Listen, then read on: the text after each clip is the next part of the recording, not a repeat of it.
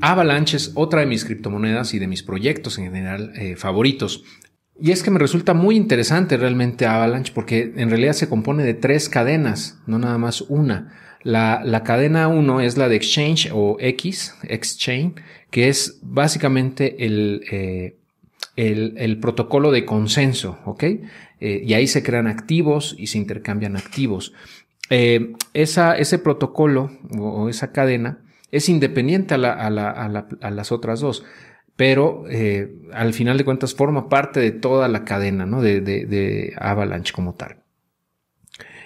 Y bueno, la otra blockchain es la, la de platform o P, la P-chain eh, es otro, otro tipo de, es otro protocolo de consenso y coordina a los validadores y también crea las subnets. Esto de subnets es algo bastante interesante también porque permite a cualquier persona que tenga 2000 AVAX para poder poner un nodo validador crear su propia subnet, es decir, crear su propia blockchain customizable pero que tenga la seguridad que ofrece la red completa de Avalanche, ¿no? Entonces, eso abre un sinfín de posibilidades y de, y de, eh, pues, de oportunidades para la gente que quiera comenzar a crear su propia blockchain, ¿no? Desde, o sea, en 15 minutos te estoy hablando, lo puedes hacer.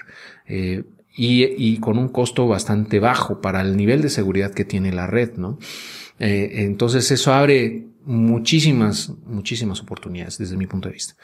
Ya hablaremos quizá más adelante de subnets en Avalanche, pero digo, es, es sin duda uno de los, de las cosas que más importantes considero yo tiene Avalanche. Y, y, eso en conjunto con su método de consenso, que es, es de finalidad inmediata, es, eh, es mucho más rápido que, que el de Ethereum y eh, pues tiene otra lógica, vamos, ¿no? Tiene otra, otra lógica completamente que, el, que se basa en, probabilidades y eh, pues ha funcionado muy bien, ¿no?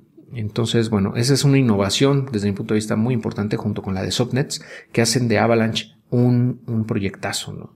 Y, y, bueno, la tercer blockchain que tiene es la de contratos, que es la C-Chain.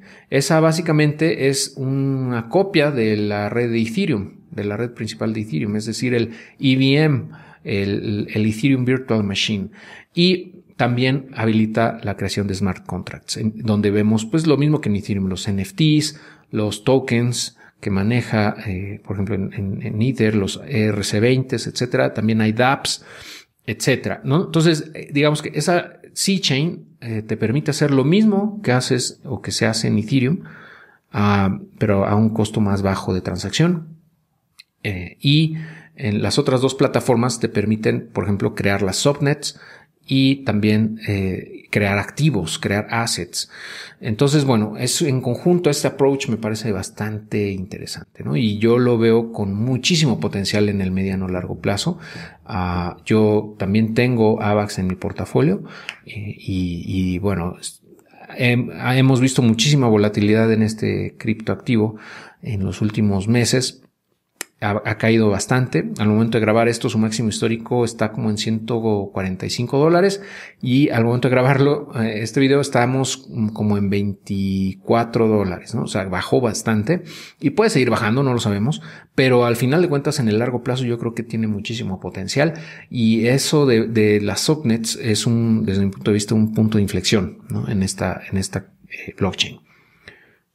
Y bueno, para más detalles sobre, sobre cómo funciona Avalanche, te voy a dejar un enlace también acá abajo de un live que tuve con Andrea Vargas, en donde nos explicó cómo funciona Avalanche, ¿no? Eh, de manera bastante detallada. Y bueno, pues también te voy a incluir algunos enlaces que considere relevantes para que puedas tú seguir con tu investigación.